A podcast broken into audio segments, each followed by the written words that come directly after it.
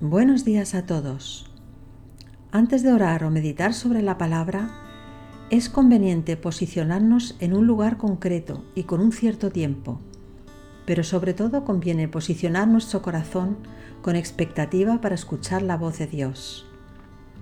Si lo anhelamos intensamente y tenemos la expectativa de que realmente vamos a escuchar su voz, la oiremos.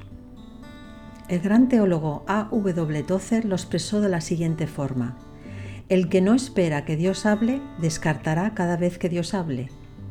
En otras palabras, la persona que no espera escuchar a Dios no lo hará, porque cada vez que Dios hable, pensará que es su propia idea o que solo es una coincidencia. Esa persona lo achacará a cualquier cosa o persona, pero nunca reconocerá que es la palabra inspirada de Dios. David lo expresó muy bien en el Salmo 27, versículo 13, donde dice que hubiera yo desmayado si no creyese que veré la bondad de Jehová en la tierra de los vivientes. El rey David sabía que se hubiera desesperado, se hubiera sentido totalmente perdido y abatido, si no hubiera tenido la expectativa de la ayuda de Jehová. Esa esperanza que tenía de escuchar la respuesta de Dios es lo que le mantuvo con vida si tenemos la expectativa de que Dios aparecerá, tendremos ese anhelo y esa paciencia para aguantar la espera en momentos difíciles. El libro de Habacuc también nos habla de esta espera y este posicionamiento del corazón. El profeta vivió un momento de la historia muy duro para el pueblo de Israel. Vio la destrucción de su cultura y de su nación. En el primer capítulo, Habacuc se desahoga con Dios se queja de las injusticias y pregunta al Señor, ¿cuánto tiempo vas a dejar que esto continúe?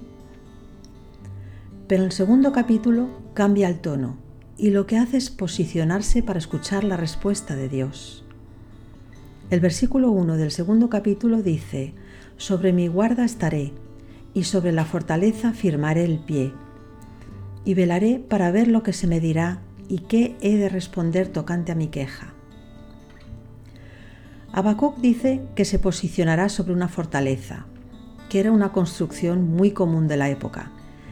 Cada ciudad solía tener una fortaleza o torre que estaba situada estratégicamente, de tal manera que un soldado o un vigilante podía subirse a esa torre de vigilancia y posicionarse muy por encima de la ciudad para ver el horizonte. Desde allí un vigilante estaba expectante y atento a lo que pudiera ver y oír. Así se posicionaba Habacuc en su mente y en su corazón. Tenía la expectativa de alguien que espera una respuesta a una pregunta o a una queja. Pero vemos que Habacuc no solo dispuso su corazón para escuchar la voz de Dios, sino que también eligió el sitio donde debía hacerlo, en su caso sobre la torre de vigilancia.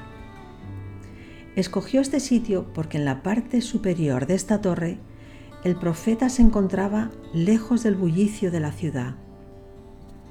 Él evitaba el ruido y el caos que había a nivel del suelo, porque sabía que allí todo eran distracciones.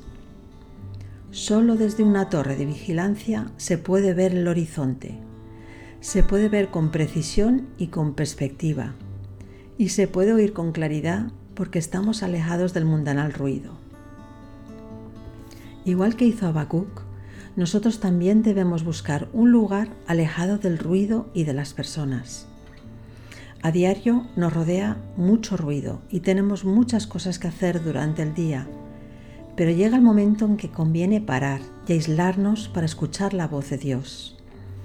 Debemos de subir a esa torre para tener un poco de espacio donde haya silencio y soledad.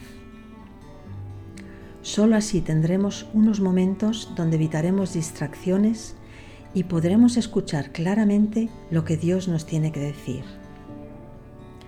Dios nos ama, hermanos, y siempre nos está hablando, pero para escuchar su voz es fundamental este posicionamiento físico en el espacio y el tiempo y el posicionamiento de nuestro corazón con expectativa.